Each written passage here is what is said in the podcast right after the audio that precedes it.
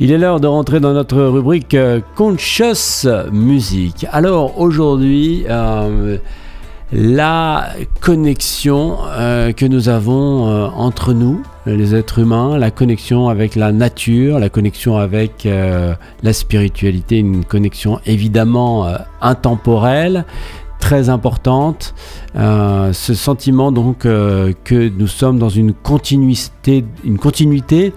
Et pour cela, évidemment, quand nous sommes, quand nous arrivons hein, dans ce, monde, il faut prendre en compte ce qu'il y avait avant et ce qu'il peut arriver euh, dans l'avenir. Donc le respect bien sûr euh, des anciens, qui n'est pas toujours euh, facile dans, dans ce monde, puisqu'on a plutôt tendance à mettre les anciens dans des boîtes de conserve, et la responsabilité que l'on a envers l'avenir.